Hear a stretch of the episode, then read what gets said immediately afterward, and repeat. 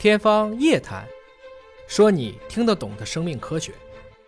刘老师，现在对于肿瘤患者的一个确诊呢，基本还是要通过这种病理检测来确定啊。您能不能简单的、通俗易懂的介绍一下，病理是通过什么样的方式来确诊它是还是不是肿瘤？主要的方式呢，是通过从病人身上取到这个肿瘤组织，或者取到肿瘤的这个细胞。当然，取到这个肿瘤组织和肿瘤细胞呢，一般来说是做外科手术，把这个肿瘤给它切下来，或者呢就是通过穿刺，把这个肿瘤组织给它取到，细针穿刺不用经过手术。另外呢，还可以通过一种叫脱落细胞学，你比如说肺的肿瘤、肺癌，通过痰或者我们做支气管镜冲洗气管里边的那个肿瘤的部位，把这个细胞给它取到。当然包括尿啊，就是泌泌尿系统的肿瘤等等嘛，把这个肿瘤部位的这个肿瘤细胞把它取到，取到以后呢，通过病理的检查，病理把这个肿瘤组织或者肿瘤细胞制成这个病理片子，那么病理医生呢，在这个显微镜下观察病变组织的这个变化，确定它是不是肿瘤，是什么类型的肿瘤，这个肿瘤的恶性程度。从我们专业上来讲呢，就是分化程度是一个什么样的分化程度，然后进行确定。那么从目前情况下来看呢，就是肿瘤的诊断确诊是要依赖于病理的检查来确定，相当于是肿瘤细胞长的样子跟好细胞就不一样，所以我镜下观察能够看出来。基本上道理是这样的，正常的人的这个细胞和我们人的这个组织，跟它变成肿瘤了。那它不一样，嗯啊，当然变成肿瘤呢，这肿瘤呢有良性的，也有恶性的，良性的和恶性的还是不一样。另外一个，当然不同组织或者不同细胞来源的肿瘤它也不一样，所以呢，这个应该是很复杂，需要由病理医生来进行判断。因为不同的肿瘤，它的治疗方式、病人的预后或者我们叫比如生存期，其实都是有很大的差别。因为我知道有一些手术，比如说肺部的一些结节的手术，取出来之后要迅速的去做病理，手术病人要等着，就是你病理出来结果之后是良性的，切的是一种方法；如果判定是恶性的，切的范围就是另外一种方法了。对对吧？那所以就是病理 这个时间性、时效性是不是要求很高？是这样，你说的这种呢，叫做快速病理，或者我们从专业上来说呢，叫做手术中冰冻病理。嗯，那么这种呢，它是要求一般来说，从取到这个标本到病理科做检查出结果，那么大概需要在半个小时到四十分钟这个时间。从取到到做实验到出结果，一共呃半个小时到四十分钟。四十分钟这样的一个时间，手术中做。那么做了以后呢，它的目的是刚才像你说的那样，通过我们病理检查来确定这个病变的性质。如果是良性的，那当然这个手术范围就可以很小，然后很快这个手术就结束了。如果是恶性的，当然包括它恶性程度是个什么样的，类型是个什么样的，那么就需要做更大的这个手术，可能需要的这个手术时间、手术的范围，那就跟良性的有很大的差别。那么这种呢，是一部分，就是手术标本。就为病人手术的这个方案提供依据啊，提供病理的依据，就是只有在手术情况之下使用这样的一种技术。非手术时期不需要这么快的技术吗？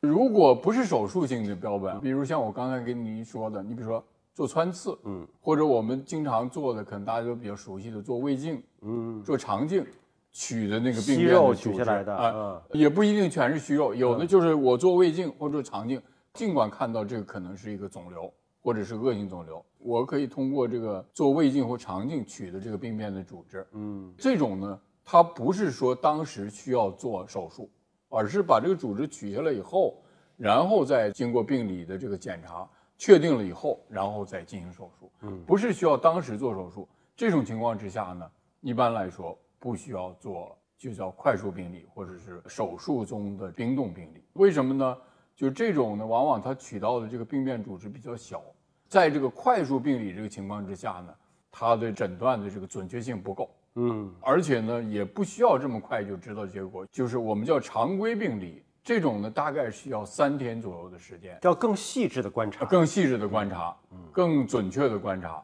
大概三天左右，这个结果能够出来，嗯，然后呢，再决定他下一步的治疗方案。因为我是看过病理报告的啊，就比如说你有肠道的息肉取下来之后，然后会去做病理。为什么我们的病理报告的描述不会直接告诉我们是良性恶性，而是对细胞描述了一些我们可能看不懂的词，说它是可能是什么细胞，它发生什么问题？病理的报告呢，它就是病理诊断。嗯，这个病理诊断呢，实际上呢，可能我们不是学医的，不是医生，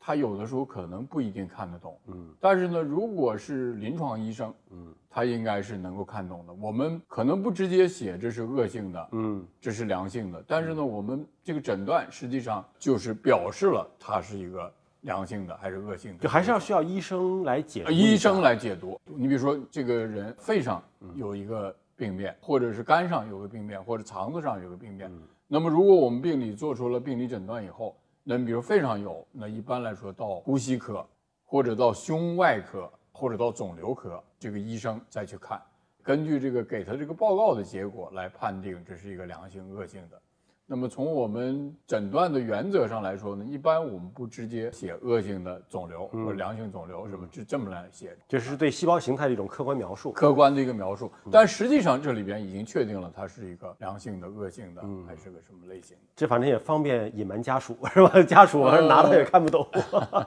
应该有一定的这方面的原因，但是更主要的还是它是一个医疗的一个规范吧。嗯，因为现在有一种新的技术叫 NGS 啊，就是说新一代的基因检测的技术。对，那么很多切片也好，取的组织也好，是不是也可以用这种技术来做检测？那么这种技术和我们传统的镜下观测的病理检测相比较，有什么样的不同？会有冲击吗？这个技术呢，就是叫新一代的分子检测技术，或者是分子基因测序技术。它的这个技术呢，主要的是肿瘤组织或者有病变的这个组织，通过检测细胞的基因的改变。因为现在很多的这个治疗，它是基于一些基因的改变进行的那个治疗，包括一些药物，根据某些基因的改变来用药的。那么这个技术呢，现在目前来看，应该还是在病理诊断的基础之上，嗯，来使用。比如说是肺癌，虽然都是肺癌，但是呢，不同的人他的那个肺癌的癌细胞基因的那个改变不完全一样。现在呢，越来越多的这个研究和临床实践都证实了，不同的基因的改变，它所用的这个药物治疗的那个效果是不一样的。所以呢，我们用这个技术呢，主要是在病理诊断的基础之上，看它不同的基因的这个改变，就比原来的这个传统病理诊断就不做这个基因的检测，它实际上更加精细了。所以我们叫做精准诊断或者叫精准治疗。现在就是说更精准了。也就是说，常规的病理来判断它是还是不是，但一旦确诊是了之后，它的具体的分型，包括用药的指导，可能可以通过这种新的技术来进行辅助帮忙。基本意思是这样，现在越来越叫做精准治疗，嗯或者个体化的治疗。那意思是什么呢？就是说，它除了你的病理改变以外，还要看它基因的这个改变。嗯你比如说，原来没有分子检测这个技术以前，肺癌都是肺癌，那都用同样的一个治疗方案去治疗。那么现在呢，有了基因的这个检测呢，比如这几个人都是得的肺癌，但是他那个治疗的方案就根据你基因的那个改变不同，它的治疗方案就有差别。